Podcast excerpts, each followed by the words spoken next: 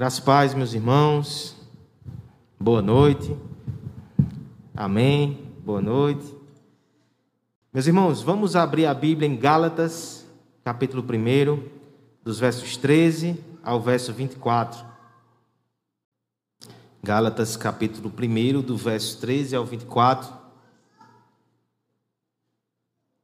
Continuamos a nossa série em Gálatas e, querendo Deus, pretendemos encerrar o primeiro capítulo hoje, nessa noite.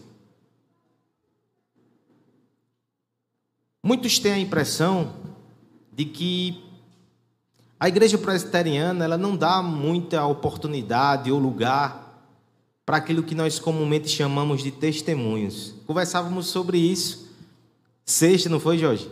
Pois é, providência de Deus. Mas hoje eu quero dar uma oportunidade para um testemunho do apóstolo Paulo ele vai falar conosco, falar um pouco da sua história. Então, preste atenção na leitura, fique com o coração aberto, ouça o nosso irmão falar sobre aquilo que Deus fez na vida dele. Gálatas, capítulo 1, parte do verso 13, diz assim a palavra de Deus. Porque ouvistes qual foi o meu proceder outrora no judaísmo, como sobremaneira perseguia eu a igreja de Deus e a devastava. E na minha nação, quanto ao judaísmo, avantajava-me a muitos da minha idade, sendo extremamente zeloso da tradição de meus pais. Quando, porém, ao que me separou antes de nascer e me chamou pela sua graça, aprouve revelar seu filho em mim, para que eu pregasse entre os gentios, sem detença, não consultei carne e sangue, nem subi a Jerusalém para os que já eram apóstolos antes de mim mas parti para as regiões da Arábia e voltei outra vez para Damasco. Decorridos três anos, subi a Jerusalém para avistar-me com Cefas e permaneci com ele quinze dias. E não vi outro dos apóstolos senão Tiago, irmão do Senhor. Ora, acerca do que vos escrevo, eis que diante de Deus testifico que não minto. Depois fui para a região da Síria e da Cilícia e não era conhecido às vistas da igreja da Judéia que estavam em Cristo. Ouviam somente dizer: aquele que antes nos perseguia agora prega a fé que outrora procurava destruir. E glorificavam a Deus ao meu respeito. Impressionante, irmãos, esse texto ele é muito poderoso, especialmente quando chega nesse verso 23. É um verso pequeno, mas que mostra o poder de Deus de uma forma grandiosa. Por isso eu quero te convidar a orar nesse instante para que Deus fale, para que nada humano atrapalhe esse texto tão precioso, para que possamos ouvir a voz de Cristo através da pregação, apesar do pregador. Ore comigo, faça esse clamor ao Senhor. Pai bendito, louvado seja o teu nome. Esse texto maravilhoso que nós ouvimos aqui nessa noite Sabemos que tem riquezas preciosas nele para nossa alma. Ele fala sobre o nosso Deus e o poder do Evangelho. Nós precisamos da graça para poder ouvir, Senhor, a tua voz.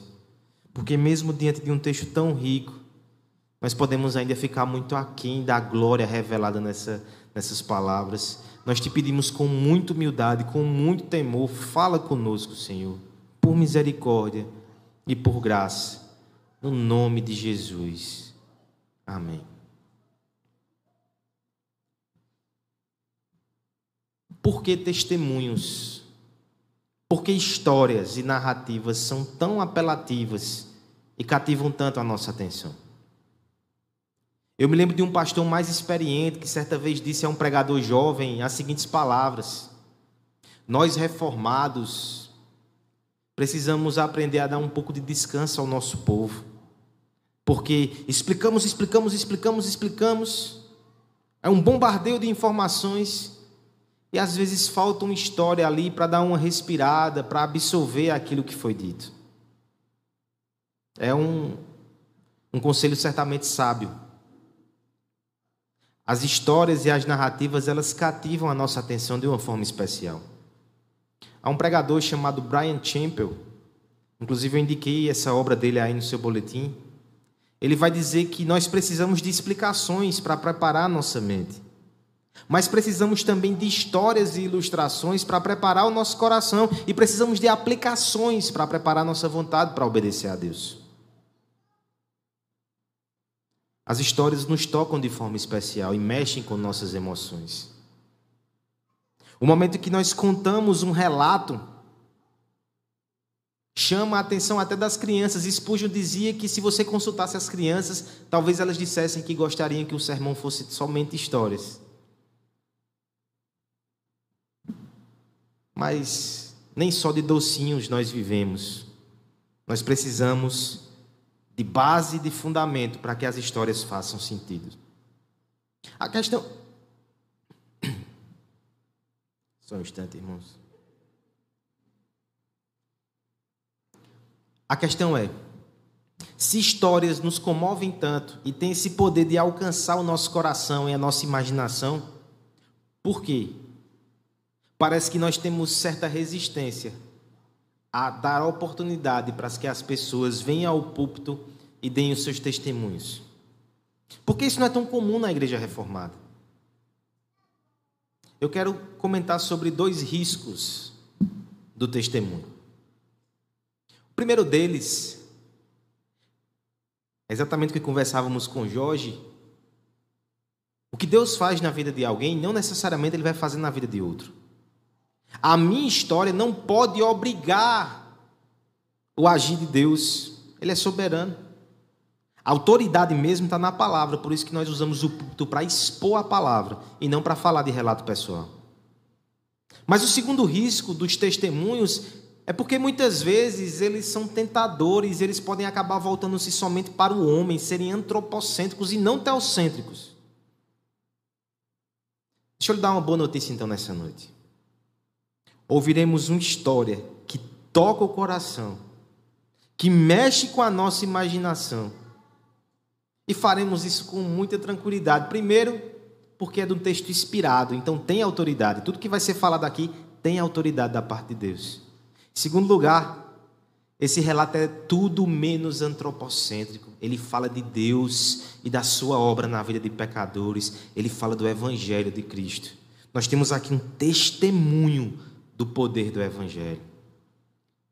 O apóstolo Paulo ele tem argumentado nessa carta, nós temos repetido isso aqui semana após semana, acerca da importância do Evangelho para a vida da igreja.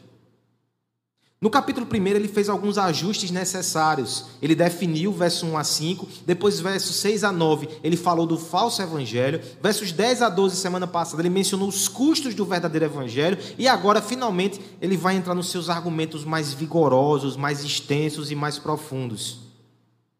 Versos, capítulo 1 e capítulo 2, Paulo vai usar o argumento pessoal. Ele conta a sua história para mostrar como o evangelho é importante.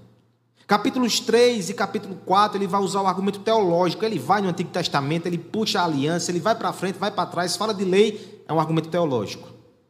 Nos capítulos 5 e 6, Paulo conclui a sua carta com argumentos práticos. Como é que o evangelho afeta a vida dos crentes?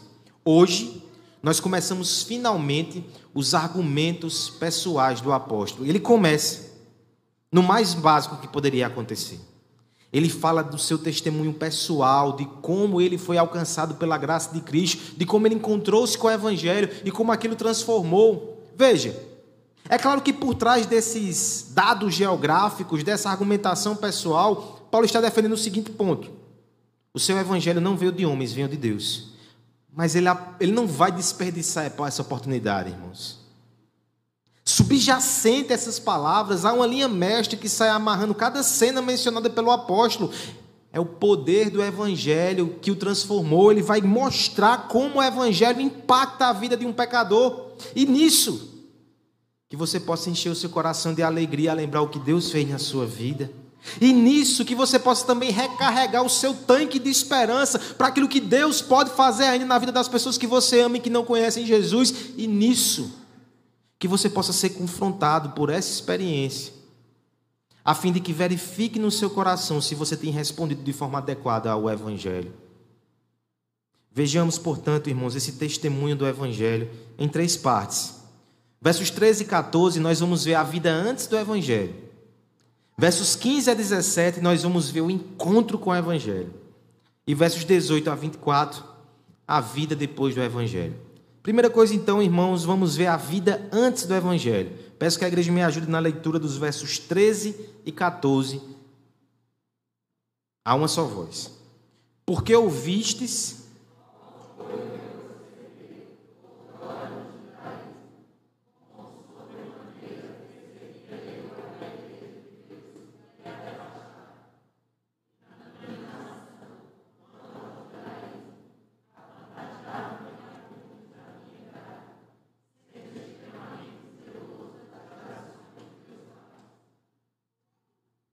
Em alguns círculos que são mais afeitos a testemunhos, talvez essa parte, a do antes, seja mais celebrada, festejada e divulgada. Venham ver o testemunho do ex-bruxo, do ex-traficante. Eu vi essa semana fazendo uma breve pesquisa para fundamentar esse comentário. Venha ver o testemunho do homem que foi 30 vezes ao inferno. Misericórdia. Eu lá quero saber o que tem no inferno. Um profundo conhecedor, né? Fique com esse conhecimento para você, meu amigo. Não tem interesse, não. Mas, muitas vezes, esse desejo de ver testemunhos extraordinários pode ser sim o um desejo piedoso de perceber como Deus é poderoso para transformar vidas. Mas também precisamos confessar que pode ser aquele desejo no coração de coisas sensacionalistas que nos faz ligar no noticiário policial e sentir prazer de alguma forma com notícias chocantes. O apóstolo Paulo ele vai falar coisas chocantes também a respeito da sua vida pregressa. Mas desde já eu quero fazer uma observação para você. O mais chocante na vida de Paulo antes do evangelho é aquilo que costuma não nos chocar. Sim, tem um elemento aqui espantoso. Mas você vai perceber que é algo que não nos espanta tanto assim. Deixe-me mostrar, certo? Ficou meio misterioso, né? Paulo ele começa falando sobre a sua fama. Verso 13. Porque ouviste qual for o meu proceder outrora no judaísmo. De fato, Paulo era, em certo sentido, famoso. Ele era um homem destacado pela sua religião, era um fariseu muito notável, muito dedicado, muito esforçado. Ele teve um treinamento teológico absurdo. Ele sentou-se aos pés de um mestre chamado Gamaliel. Ele tinha acesso a profunda teologia, profunda filosofia. Ele era um homem de respeito na alta cúpula religiosa e social de Jerusalém.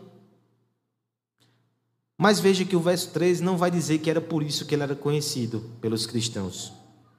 Ouvistes qual foi o meu proceder outrora no judaísmo, como sobremaneira perseguia eu a igreja de Deus e a devastava. Paulo era conhecido porque ele era um inimigo da igreja de Cristo. Inimigo, pai. E perseguir a igreja de Cristo já é algo terrível. Mas veja que Paulo ele dá uma ênfase aqui, ele diz: perseguia eu sobremaneira, de forma mais literal aqui no texto, de forma excessiva. Perseguir a igreja de Cristo já é errado, mas Paulo fazia isso com toda a gana. Atos vai dizer que ele respirava ódio. Esse homem tinha tanto ódio que ele foi até o sinédrio pedir trabalho. Você tem que estar muito motivado para pedir trabalho. Ele pediu uma autorização, uma carta do sinédrio para ele sair nas cidades do império, nas províncias, prendendo, perseguindo cristãos. Ele evoca aqui essa lembrança dolorosa para dizer: vejam quem eu era. Eu era o pior de todos. Não é o, que, o texto que o nosso presbítero André leu? Eu era o pior dos pecadores. No entanto, eu quero que você preste atenção aqui no versículo 14. Esse homem tão perdido, esse homem tão afundado no pecado, na rebelião e no ódio, veja como ele se apresentava externamente. E para mim, foi isso que me chocou nesse texto durante essa semana. Olha o verso 14. E na minha nação, ele faz um apelo aqui à nação. Quanto ao judaísmo, ele era um religioso. Avantajava-me avantajava a muitos na minha idade, ele era esforçado, sendo extremamente zeloso das tradições dos meus pais. Você percebe que externamente esse homem menciona nação, tradição, família, zelo, religião. E mesmo assim, ele era um terrível inimigo de Jesus Cristo. Você consegue perceber como isso é sério, irmãos? O que, é que Paulo está dizendo aqui para esse povo de Gálatas? Primeira coisa, se é para falar de um homem que é legalista e que não acreditava no evangelho, está aqui quem fala isso. O que vocês estão fazendo, falsos mestres, eu era especialista nisso, mas eu mudei por causa da graça de Cristo. Mas a segunda advertência para os Gálatas é: cuidado, zelo, religião, tradição, família, sem Cristo é condenação com plumas, é inferno com verniz, é destruição e morte. A vida antes do Evangelho pode ser socialmente muito apresentável, mas é um abismo. É um abismo. Eu creio que é importante a gente lembrar disso em tempos como os nossos, em que a igreja muitas vezes tem esquecido o que de fato é o principal e que salva pecadores. Não é nenhum tipo de, de capa social, não é nenhum tipo de adesão a valores conservadores. Você pode ter uma família muito bem estruturada nessa noite. Você pode ser um homem ou mulher trabalhadora, cidadão de bem.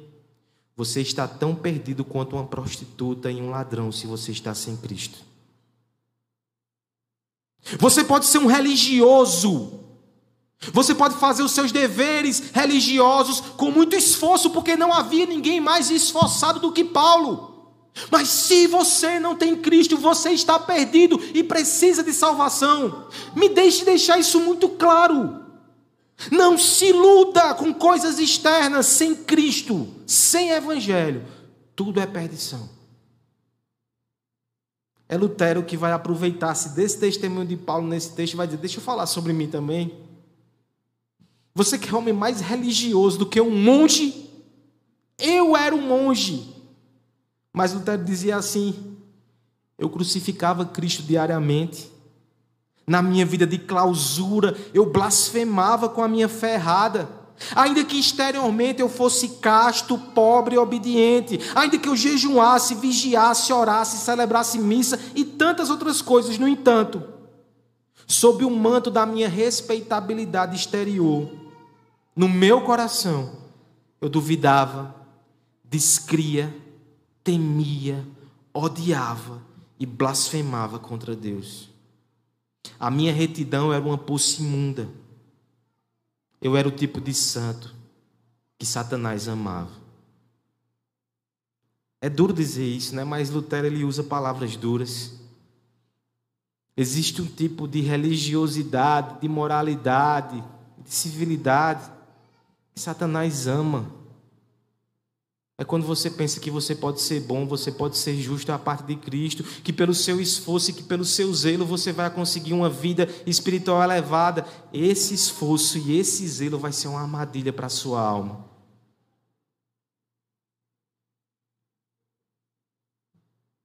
Pare de se esforçar na carne e se entregue a Jesus Cristo nessa noite, se você está assim. Porque ao mesmo tempo eu tenho que dizer que Ele salva. Nós veremos isso agora na segunda parte do texto. Mas ao mesmo tempo, deixe eu mais uma vez falar para a igreja. Não esqueçam da primazia do Evangelho nunca. O que é que está fazendo o teu coração ferver e você está muito zeloso por isso? Se não for o Evangelho, você não vai poder produzir frutos de salvação o homem, antes do Evangelho, seja o mais respeitável ou o mais depravado, ele está perdido, ele precisa de Cristo. Mas vamos então ao encontro com Cristo. Né? Vamos agora para uma parte mais animadora do texto, o momento que Cristo encontra o nosso apóstolo. Versos 15 até o verso 17, eu peço que a igreja faça essa leitura mais uma vez, em voz alta. Quando, porém,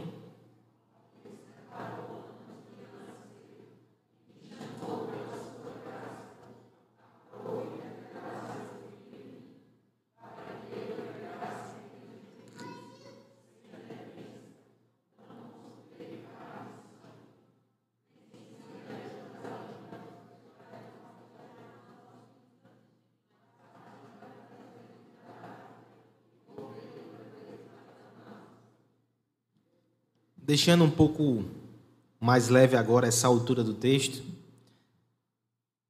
eu quero dar um testemunho também. A vida ela é feita de encontros e desencontros e alguns desses encontros nos mudam completamente. Eu me lembro de um encontro muito importante. Certa vez eu vi uma jovem loira com uma camisa azul de botão uma calça jeans e um escarpão azul. E eu a vi, ela estava do outro lado de um sofá, de uma sala de um amigo em comum. De repente, não sei o que aconteceu, eu fui parar no sofá dela, do lado dela. E aquela foi as primeiras palavras que nós trocamos. E hoje eu não consigo enxergar a minha vida sem essa mulher. E sem o fruto desse amor que está ali gritando encontros despretensiosos, né, de um sábado à noite, mais ou menos despretensiosos. Eu me lembro que eu estava em Fagundes pregando lá e alguém mandou uma mensagem: "Ó, oh, a prima do teu amigo tá aqui". Em cinco minutos eu vim de Fagundes e cheguei em Campina. Mas quem diria, né, que aquele seria o grande encontro? Se o encontro com a noiva terrena já provoca uma mudança tão grande na nossa vida, Imagina o momento que nós encontramos o noivo Jesus Cristo. Paulo vai descrever esse encontro aqui, mas ele não vai fazer como eu fiz com esses detalhes de vestimenta, né? E não é que ele não lembrasse disso. Quando a gente vai parar nos relatos de Atos, a gente vai ver que Paulo narra com muitos detalhes, mas aqui ele vai fazer uma seleção teológica. Ele vai nos explicar a teologia por trás do encontro com o Evangelho, do encontro com Jesus. Preste atenção nos detalhes. Primeira coisa, verso 15. Ele começa assim: Quando, porém, é o que me separou antes de eu nascer e me chamou pela sua graça, aprove revelar seu filho a mim. Ele, de repente, ele faz uma mudança aqui gramatical.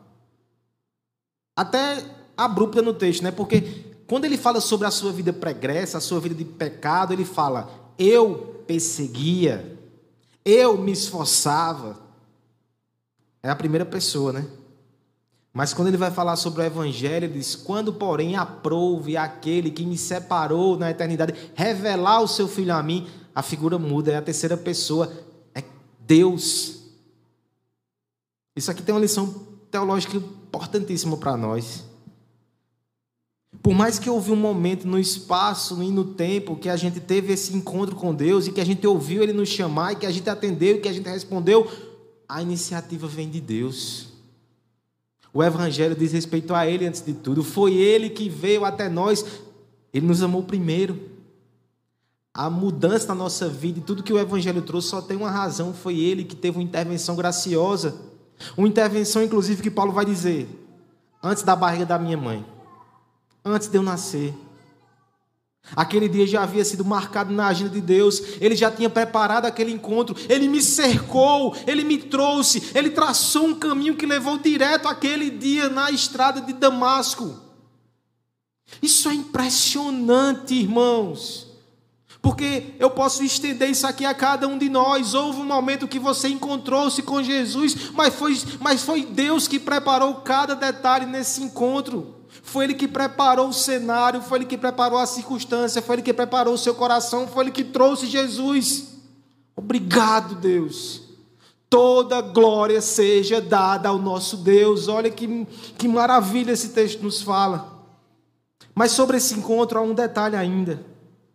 Verso 15: Quando, porém, é o que me separou antes de eu nascer e me chamou pela sua graça, aprove revelar seu filho em mim. Aqui é outro detalhe importante no comecinho do verso 16. Em mim é interno, é interior. Existem momentos que Cristo é revelado fora de nós, mas nada acontece no nosso coração. Talvez na sua experiência, Você ouviu milhares de pregações e cultos e alguém falou e, e aquilo estava fora de você. Até que um dia revelou Cristo em você, no seu coração. Foi profundo, lhe tocou e tudo mudou. A consequência depois disso é que, ainda nos versos 16 e 17, Paulo vai listar uma série de situações aqui que mudaram. Eu vou explorar isso mais adiante, mas só para dizer que quando Deus revelou Cristo a mim, ele pediu para que eu pregasse aos gentios e eu fiz sem detença, não, consul, detença, não consultei carne nem sangue. Ou seja, Deus deu uma missão, Deus mudou a sua direção e ele foi. O verso 17 diz que ele nem foi para Jerusalém se consultar com os apóstolos, ele já desceu para a Arábia, foi para o deserto, foi se consagrar, foi aprender diretamente com Cristo, depois foi para Damasco fazer a sua missão. Relatos simples que mostram um outro elemento do encontro com Jesus. É um encontro que acontece no espaço-tempo, quando a gente é chamado. É um encontro que é marcado na eternidade por Deus. É um encontro que acontece dentro do nosso coração. É um encontro que transforma a nossa vida.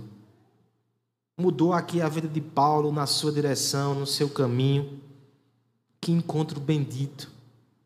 Que encontro precioso. Você lembra quando foi esse encontro? Os irmãos que se converteram na idade adulta talvez tenham uma imagem mais forte, né? Um momento na sua vida que você deixou para lá o pecado e você se voltou para Jesus. Filhos dos crentes às vezes têm alguma dificuldade, não lembram de uma situação específica. Isso não quer dizer que você não é crente.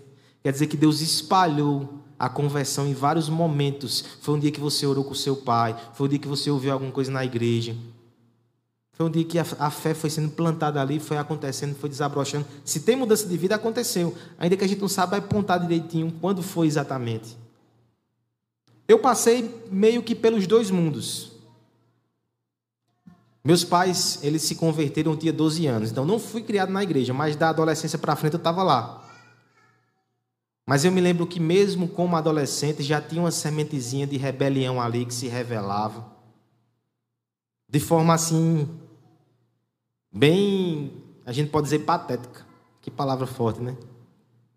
A minha rebelião contra o evangelho se revelava, por exemplo, em atrasos no domingo. Demorava no banho, fazia corpo mole. Porque determinada vez os meus pais, eles perderam a paciência e foram embora para a igreja. Eu tentava fazer aquilo todo domingo para não ir para a igreja. Olha que rebelião, né? Eu não pichei uma parede, não era um black block, eu me atrasava no banho. Um revolucionário. Mas Deus sabe que aquilo era pecado. Eu não queria ir para a igreja. Eu achava aquilo chato. Acontece que, de alguma forma, algumas coisas que o pastor começou a dizer foram sendo capturadas, mesmo sem eu querer. Aí, de repente, eu me peguei na minha cama, na hora de dormir, pensando: quando acabar essa vida, o que é que vai ser de mim? Olha a resposta que eu dava para o meu coração e veja como meu coração já era incrédulo. Eu pensava assim: quando eu acabar, acabou, não vai ter mais nada. Eu negava a vida eterna. Só que aquela não era uma resposta que me dava paz. Eu ficava bolando ali na cama, pensando naquilo. Até que um dia, irmãos, uma quinta-feira, reunião de doutrina. Os meus pais nem iam, mas pela graça de Deus eu morava perto da igreja naquela época, ali nas Malvinas. Eu fui sozinho. O jovem e o adolescente que não queria ir para a igreja no domingo, de repente se pôs a andar na direção da igreja numa quinta-feira, reunião de doutrina. Como eu não posso ver a eleição de Deus, ele marcou, é esse o dia que ele vai encontrar Jesus. Mal sabia eu que era o Espírito que ia guiando os meus passos. Eu não me lembro o tema do estudo naquela noite. Eu só sei que no meio da explicação o pastor falou alguma coisa sobre a justificação pela fé que aquele que crê em Jesus Cristo tem a vida eterna e não vai perecer. E naquela noite, irmãos, eu dormi. Porque aquela mensagem, aquela palavra e aquele Cristo fez alguma coisa no meu coração. Eu nem sei explicar naquela época o que tinha acontecido, mas uma coisa aconteceu. A minha vida mudou dali para frente. Quando é que esse encontro aconteceu com você? Talvez tenha sido mais dramático do que o meu. Eu sei que eu valorizei um pouco a história, mas ela é bem trivial. Ah, um culto de doutrina, um menino que se atrasava para ir para a igreja. Dá um testemunho desse aí, pastor, grava um vídeo no YouTube. Talvez a sua história tenha sido mais traumática, talvez a sua história tenha sido até menos. Mas uma questão é: se você encontrou com Jesus, você tem algo a dizer sobre ele e sobre o que ele faz. E você é um privilegiado. Deus escolheu você para que você encontrasse o filho dele e se entregasse a ele. Isso é maravilhoso, irmãos. Nós não merecemos a semelhança de Paulo. Mas veja o que Deus fez por nós. Deus nos deu seu filho Jesus. Deixa eu trazer também uma palavra de esperança. Paulo era um inimigo do evangelho. Mas Cristo foi ao seu encontro e o transformou. Talvez tenha alguém que você ama que tem um coração tão duro que você já foi tentado tantas vezes a perder a esperança. Talvez você olhe para o seu parente, para o seu marido, para o seu pai, para o seu filho desviado. Você diga, isso aí não tem jeito não. Deixa eu lhe dizer que é esses que Deus gosta de salvar. Não perca a esperança não. No dia marcado no calendário divino, Jesus Cristo vai vir ao encontro se ele tivesse sido escolhido na eternidade. Clame ao Senhor. Clame pela misericórdia de Deus. E saiba que em Deus, em Cristo, há esperança para qualquer pecador. Todos podem ser salvos. Ninguém tem um coração tão duro que não possa ser quebrado por esse encontro. Quebrado e transformado. Vamos à parte final do texto. A vida depois do Evangelho. Eu peço que você leia agora dos versos 18 ao verso 24 e nós encerramos a nossa exposição. Decorridos três anos,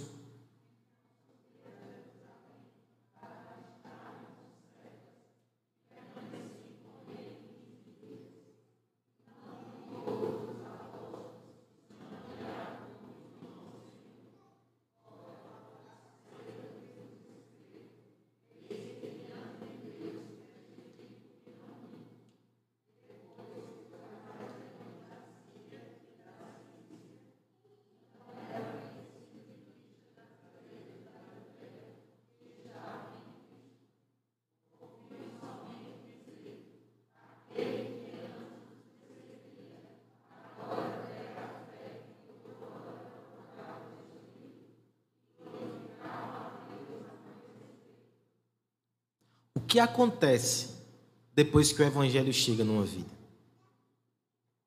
Mudança de roupa, mudança de linguajar, mudança de hábito. Nós não passamos mais o domingo na presença de Fausto Silva. Dizem até que ele não está lá mais, né? Você está aqui na igreja com o povo de Deus. Tudo isso acontece, mas, mas novamente eu quero te desafiar a não ficar somente arranhando a superfície. Esse texto fala de mudanças profundas que acontecem no coração. E elas estão disfarçadas aqui em informações geográficas. Mas eu vou tentar ajudar a perceber que cada informação geográfica aqui é um testemunho de um homem que foi profundamente modificado. Veja só o que acontece no começo, ainda no verso 16. Deus encontra Paulo e manda que ele pregue aos gentios um homem que outrora tinha um orgulho da sua nação, um homem que era, nós podemos até dizer, aquele judeu roxo, agora vai ser apóstolo dos gentios. E o texto vai dizer: sem detença, eu fui. Olha o coração como é mudado. Antigas paixões e antigas devoções diminuem de importância. Esse homem, ele diz que, no verso 16 e 17, que ele não subiu até Jerusalém para se consultar com outros apóstolos os apóstolos que vieram antes dele. Isso é uma informação surpreendente. Porque no verso 10, o apóstolo Paulo diz que ele antes vivia para agradar a homens. Se fosse outro tempo, se fosse outro Paulo, ele talvez fosse inseguro, ele precisasse de validação externa, ele fosse atrás dos apóstolos antes de tudo. Mas eu não fui, eu fui pregar. Depois, no verso 18, ele vai para Jerusalém finalmente, depois de três anos.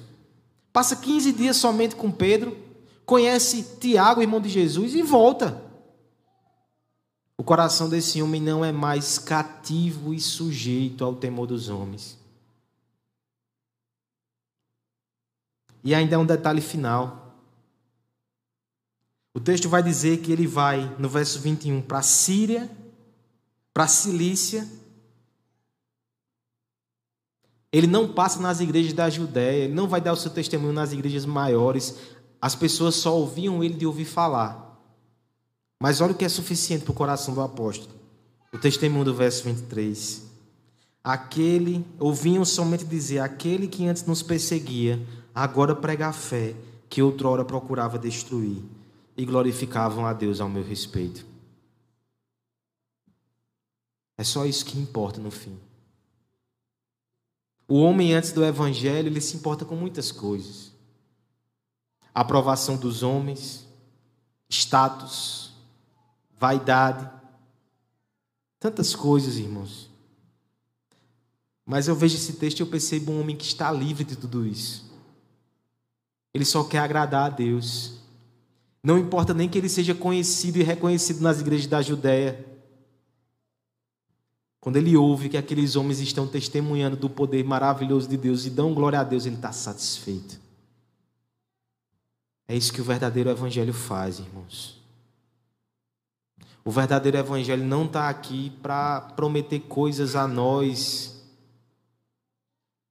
ele está aqui para fazer com que a gente pense mesmo em nós mesmos e mais na glória de Deus. O verdadeiro evangelho ele não vem nos afagar nas nossas perspectivas e não vem nos mimar. Ele vem nos arrancar para fora.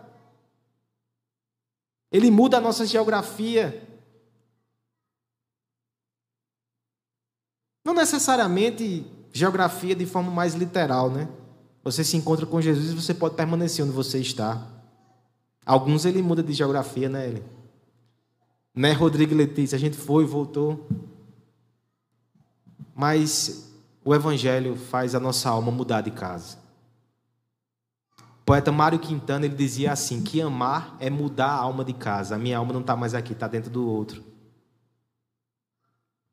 Eu penso que é uma ilustração muito bonita para que o Evangelho faz. A minha felicidade, a minha ambição não está mais aqui não está mais aqui, está em Cristo.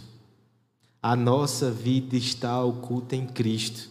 Agora a gente vive para Ele, para o seu reino, para a sua glória.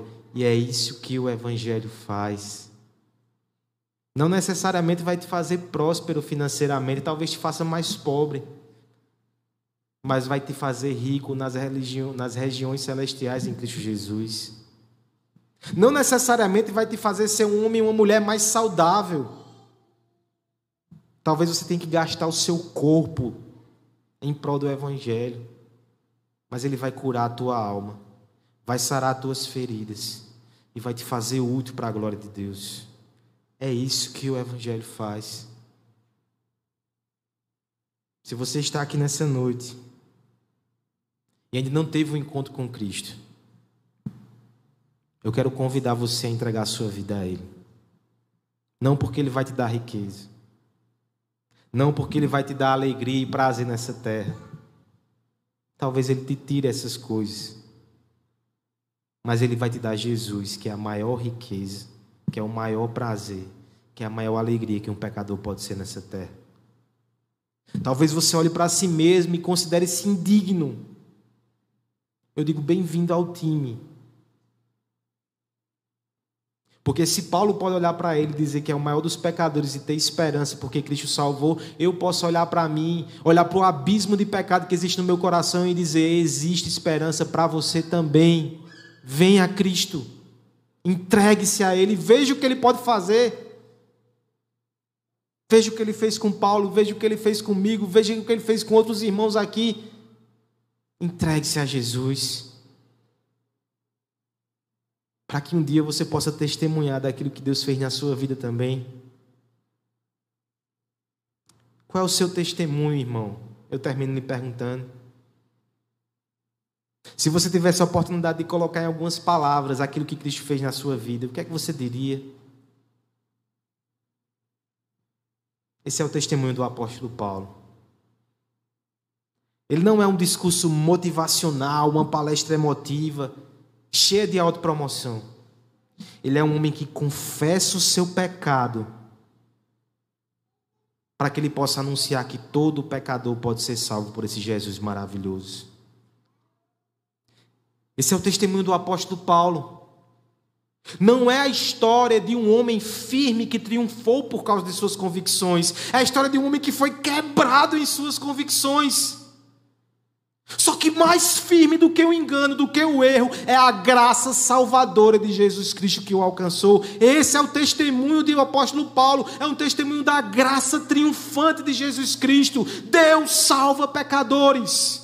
Essa é a nossa esperança, essa é a nossa alegria, esse é o testemunho do apóstolo Paulo. Não é um relato egocêntrico de um homem centrado em si mesmo. É o relato de alguém que mudou a alma de lugar, que vive para a glória de Deus e que nos convida para que vivamos para esse Deus gratos, porque nós temos Jesus Cristo nós temos o melhor que poderíamos receber. Hoje, irmãos, é uma noite de encontro com Cristo. Ele já nos encontrou pela Sua palavra, mas hoje Ele vai nos encontrar também na Sua mesa. O Evangelho vai ser pregado mais uma vez. Apesar de quem nós éramos, apesar de quem nós ainda somos, apesar dos fracassos dessa semana, apesar das quedas e dos pecados, talvez de hoje ainda, mais uma vez Cristo vem ao nosso encontro. Ele diz: Filho, senta na mesa comigo, eu vou te alimentar. Eu quero fortalecer o seu coração para que você viva para a minha glória.